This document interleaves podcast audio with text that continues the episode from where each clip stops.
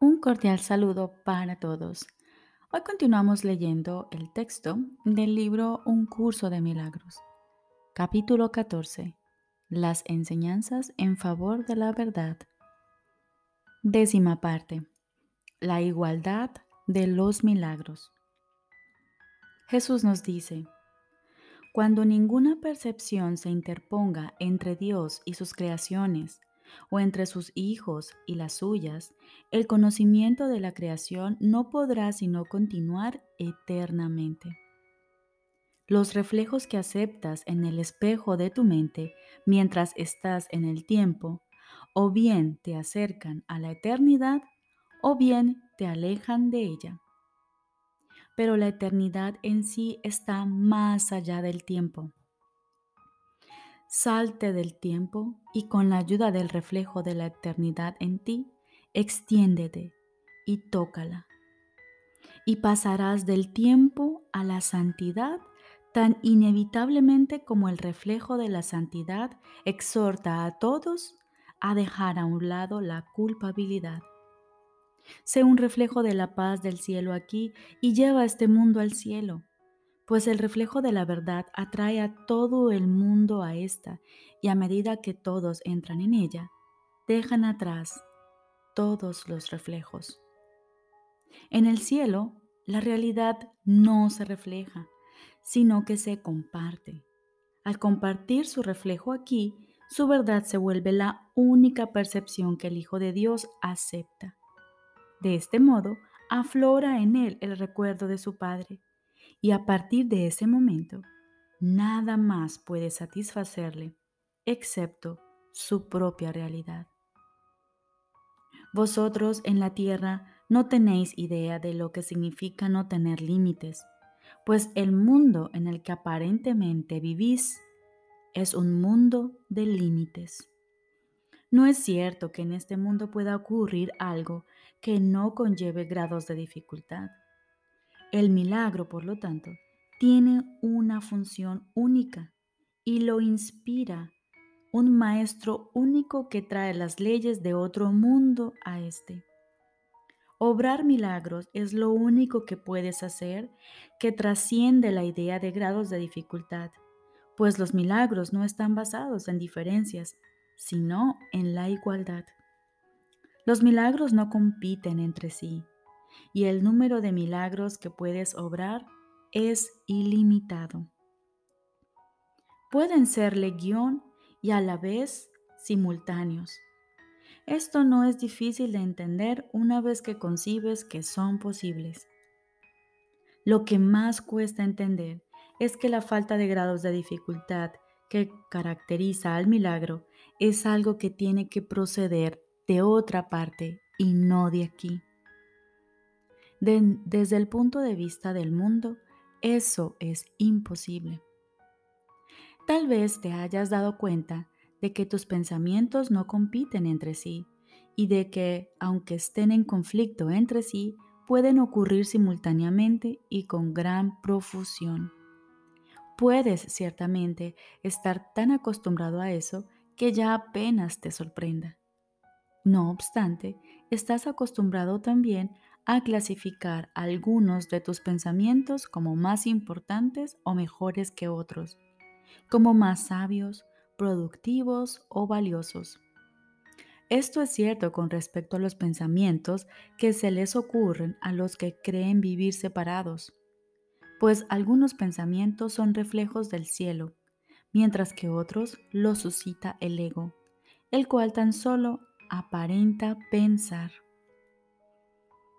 El resultado de todo esto es un patrón zigzagueante y variable que nunca descansa y jamás se detiene. Se mueve incesantemente por todo el espejo de tu mente y los reflejos del cielo fugazmente aparecen fugazmente para luego desvanecerse a medida que la oscuridad los envuelve.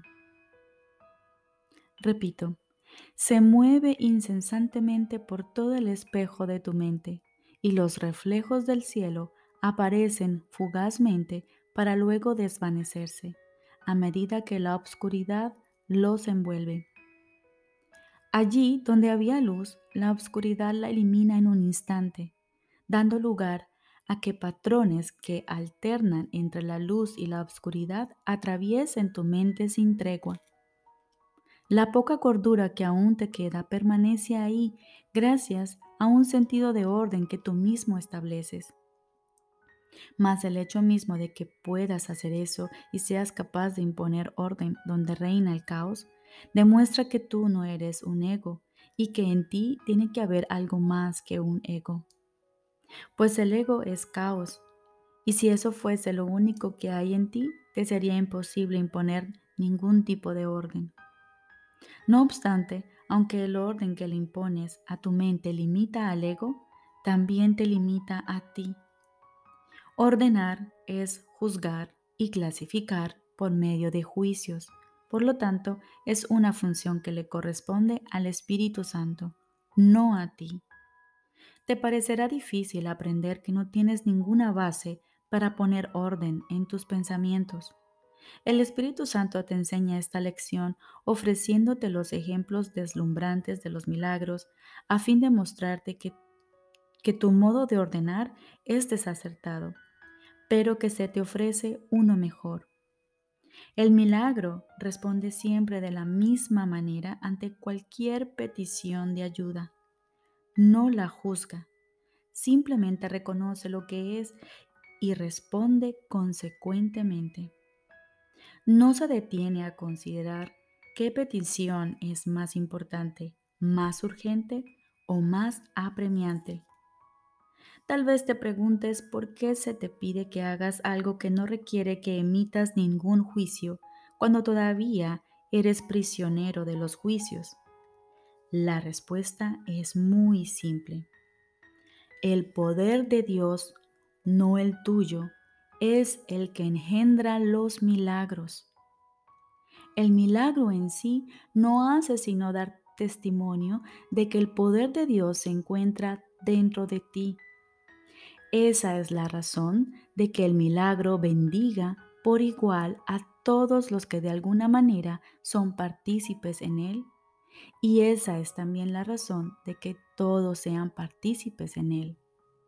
El poder de Dios es ilimitado y al ser siempre máximo ofrece todo a cualquiera que se lo pida. No hay grados de dificultad en esto. A una petición de ayuda se le presta ayuda. El único juicio involucrado en esto es que el Espíritu Santo divide la petición en dos categorías. Una en la que se extiende amor y otra en la que se pide amor. Tú no puedes hacer esa división por tu cuenta sin riesgos, pues estás demasiado confundido como para poder reconocer el amor o para creer que cualquier otra cosa no es sino una petición de amor. Estás demasiado aferrado a la forma y no al contenido. Lo que consideras el contenido no es el contenido en absoluto, es simplemente la forma y nada más que la forma, pues no respondes a lo que un hermano realmente te ofrece, sino solo a la percepción particular que tienes de su ofrecimiento, tal como el ego lo juzga. El ego es incapaz de entender lo que es el contenido y no se interesa en él en absoluto. Para el ego, si la forma es aceptable, el contenido lo es también. De otro modo, atacará la forma. Si crees que entiendes algo de la dinámica del ego, déjame asegurarte que no entiendes nada, pues por tu cuenta no podrías entenderla. El estudio del ego no es el estudio de la mente. De hecho, el ego, al ego le encanta estudiarse a sí mismo y aprueba sin reservas los esfuerzos que para analizarlo, entre comillas, llevan a cabo los que estudian, quienes de este modo demuestran su importancia. Lo único que estudian, no obstante, son formas desprovistas de todo contenido significativo. Su maestro no tiene sentido, aunque les oculta este hecho con gran celo tras palabras que parecen ser muy elocuentes, pero que cuando se enlazan revelan su falta de coherencia. Esto es típico de los juicios del ego. Por separado parecen ser coherentes, pero enlázalos y el sistema de pensamiento que resulta de ese enlace es incoherente y totalmente caótico, pues la forma no es suficiente para impartirle significado y la falta de contenido subyacente impide la viabilidad de un sistema de pensamiento cohesivo. La separación sigue siendo, por lo tanto, la condición que el ego siempre elegirá, pues por su cuenta nadie puede juzgar al ego correctamente. Sin embargo, cuando dos o más se unen para ir en busca de la verdad, el ego ya no puede defender por más tiempo su falta de contenido. El hecho de que puedan unirse les indica que el sistema de pensamiento del ego es falso. Es imposible recordar a Dios en secreto y a solas, pues recordarle significa que no estás solo y que estás dispuesto a recordar ese hecho. No pienses acerca de ti, pues ninguno de los pensamientos que albergas es tuyo únicamente. Si quieres recordar a tu Padre, Deja que el Espíritu Santo ponga orden en tus pensamientos y te dé la única respuesta con la que Él responde. Todo el mundo anda en busca de amor, al igual que tú, pero no pueden saberlo a menos que se unan a ti en esa búsqueda. Si emprendéis la búsqueda juntos, la luz que os acompañará será tan poderosa que impartirá significado a todo lo que veáis. La jornada que se hace en solitario está destinada al fracaso porque ha excluido lo que quiere encontrar. De la misma manera en que Dios se comunica con el Espíritu Santo en ti, de igual modo, el Espíritu Santo te traduce su comunicación a través de ti para que puedas entenderla. Ninguna comunicación de Dios es secreta, pues todo lo que es suyo está al descubierto y es completamente accesible a todos, puesto que es para todos. Nada puede vivir en secreto, y lo que tú quisieras ocultarle al Espíritu Santo no existe. Ninguna interpretación que hagas de un hermano tiene sentido. Deja que el Espíritu Santo te muestre a tu hermano y te enseñe tanto su amor como sus peticiones de amor. Ni tu mente ni la de tu hermano albergan otros órdenes de pensamiento que no sean estos dos. El milagro es el reconocimiento de que esto es verdad. Allí donde hay amor, tu hermano no puede sino ofrecértelo por razón de lo que el amor es. Pero donde lo que hay es una petición de amor, tú tienes que dar amor por razón de lo que eres. Dije antes que este curso te enseñará a recordar lo que eres y te restituirá tu identidad. Ya hemos aprendido que se trata de una identidad que compartes. El milagro se convierte en el medio a través del cual lo compartes. Reconocerás tu identidad al ofrecerla donde quiera que ésta no se reconoce. Y Dios mismo, quien ha dispuesto a estar con su Hijo eternamente, bendecirá cada acto de reconocimiento de su Hijo con todo el amor que le profesa. El poder de todo su amor estará presente en todos los milagros que le ofrezcas a su Hijo. ¿Cómo podría ser entonces que hubiese grados de dificultad en los milagros?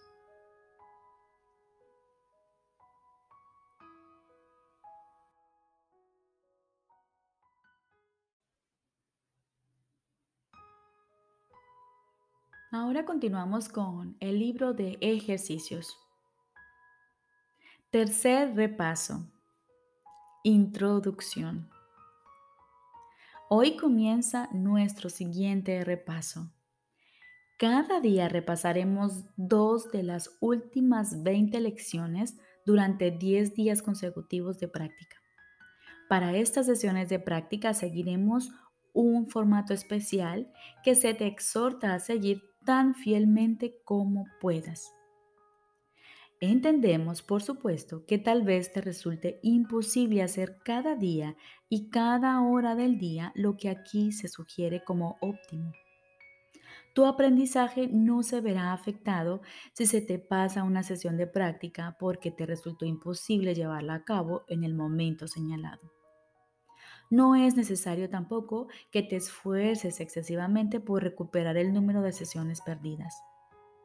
Nuestro objetivo no es hacer un rito de las sesiones de práctica, pues ello impediría el logro de nuestra meta. Pero el aprendizaje definitivamente se vería afectado si dejases de llevar a cabo una sesión de práctica por no haber estado dispuesto a dedicarle el tiempo requerido. No te engañes a ti mismo con respecto a esto. Esa falta de buena voluntad puede estar muy cuidadosamente disimulada tras la falsa apariencia de situaciones que parecen estar fuera de tu control. Aprende a distinguir aquellas situaciones que no son propicias para tu práctica de aquellas que urdes para enmascarar tu falta de buena voluntad. Aquellas sesiones de práctica que dejaste de hacer porque por una razón u otra no quisiste llevarlas a cabo, deberías hacerlas tan pronto como hayas cambiado de parecer con respecto a tu objetivo. No estás dispuesto a cooperar en la práctica de la salvación solo si ello supone un obstáculo para los objetivos que son más importantes para ti.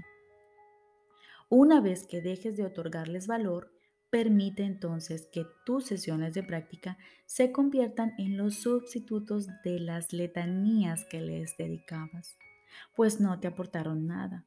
Mas llevar a cabo tus prácticas te lo ofrece todo. Por lo tanto, acepta su ofrecimiento y permanece en paz.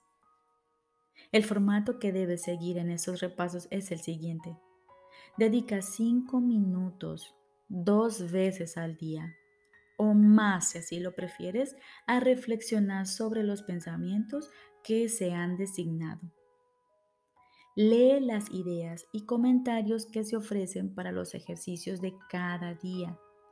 Luego piensa en ellos, mientras dejas que tu mente las relacione con tus necesidades, tus aparentes problemas y todas tus preocupaciones. Invita las ideas a tu mente y deja que ésta las use según crea conveniente. Ten fe en que sabrá usarlas debidamente, pues para tomar sus decisiones cuenta con la ayuda de aquel que te dio los pensamientos a ti. ¿En qué otra cosa podrías confiar si no en lo que se encuentra en tu mente? Ten fe durante estos repasos en que los medios que el Espíritu Santo utilice no pueden fallar. La sabiduría de tu mente acudirá en la tuya. Dale instrucciones al principio, luego relájate con completa confianza y deja que la mente utilice los pensamientos que le diste tal como te fueron dados para que ella los utilizara se te dieron con absoluta confianza y con la absoluta seguridad de que harías un buen uso de ellos, con la absoluta fe de que entenderías sus mensajes y los utilizarías en beneficio propio. Ofrécelos a tu mente con esa misma confianza y seguridad y fe. Ella no fallará, pues es el medio del que el Espíritu Santo se vale para tu salvación y puesto que ella goza de su confianza, puede ser sin duda merecedora de la tuya también. Hacemos hincapié en lo beneficioso que sería para ti dedicar los primeros cinco minutos del día a tus repasos, así como los últimos cinco antes de irte a dormir. Si esto no es factible, Trata por lo menos de dividirlos de tal manera que llevases a cabo uno por la mañana, el otro durante la última hora antes de irte a dormir. Los ejercicios a llevar a cabo a lo largo del día son igualmente importantes o incluso más importantes. ¿Te has sentido inclinado a hacer los ejercicios únicamente en los momentos señalados y luego a ocuparte de otras cosas a las que no aplicas lo que has aprendido? Como resultado de ello, no has reforzado suficientemente tu aprendizaje ni le has dado la oportunidad de probar cuán grandes son los regalos que te puede ofrecer. He aquí otra oportunidad de hacer un buen uso de él. Durante estos repasos subrayamos la necesidad de no dejar que lo aprendido permanezca inactivo entre tus dos sesiones de práctica más largas. Intenta dar a tus dos ideas diarias un repaso breve, aunque serio, cada hora. Usa una de ellas a la hora en punto y la otra media hora más tarde. No necesitas dedicar más de un momento a cada una de ellas. Repite la idea y deja que tu mente descanse en silencio y en paz por un rato. Luego puedes dedicarte a otras cosas. Trata, sin embargo, de mantener el pensamiento vivo en ti y deja que sirva también para ayudarte a conservar la paz a lo largo del día. Si algo te sobresalta, piensa de nuevo en la idea. Estas sesiones de práctica están diseñadas para ayudarte a formar el hábito de aplicar lo que aprendes cada día a todo lo que haces. No es cuestión de repetir el pensamiento y luego olvidarte de él. La ayuda que te puede prestar es infinita y su propósito es serte útil en toda circunstancia, en todo momento y lugar, así como siempre que necesites cualquier clase de ayuda. Procura pues tener presente la idea en todas tus actividades diarias y haz que sean santas, dignas del Hijo de Dios y aceptables para Dios y para tu ser. Cada repaso diario debe concluir con una afirmación más del pensamiento que se debe repetir a la hora en punto, así como del que se debe repetir media hora más tarde. No te olvides, esta segunda oportunidad de repasar cada una de estas ideas producirá avances tan grandes que emergeremos de estos repasos con ganancias tan extraordinarias en nuestro aprendizaje que de ahí en adelante marcharemos sobre un terreno más firme, con pasos más seguros y con mayor fe. No te olvides de lo poco que has aprendido. No te olvides de lo mucho que puedes aprender ahora. No te olvides de lo mucho que tu Padre te necesita, según repasas los pensamientos que Él te dio.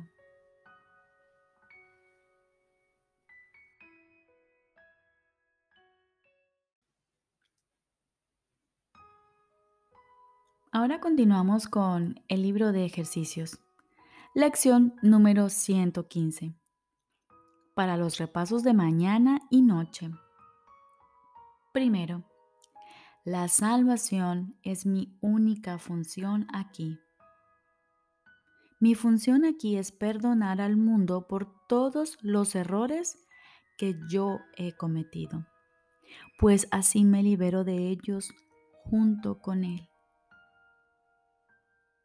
Segundo, mi papel en el plan de salvación de Dios es esencial soy esencial en el plan de Dios para la salvación del mundo, pues Él me dio su plan para que yo salvara al mundo. Y en el transcurso del día, a la hora en punto, repetiremos lo siguiente. La salvación es mi única función aquí. Y media hora más tarde, mi papel en el plan de salvación de Dios es esencial. Recordemos, lección número 115. Tenemos dos repasos, uno en la mañana y otro en la noche. Y en el transcurso del día, a la hora en punto, decimos, la salvación es mi única función aquí. Y media hora más tarde, mi papel en el plan de salvación de Dios es esencial. Les deseo un feliz día.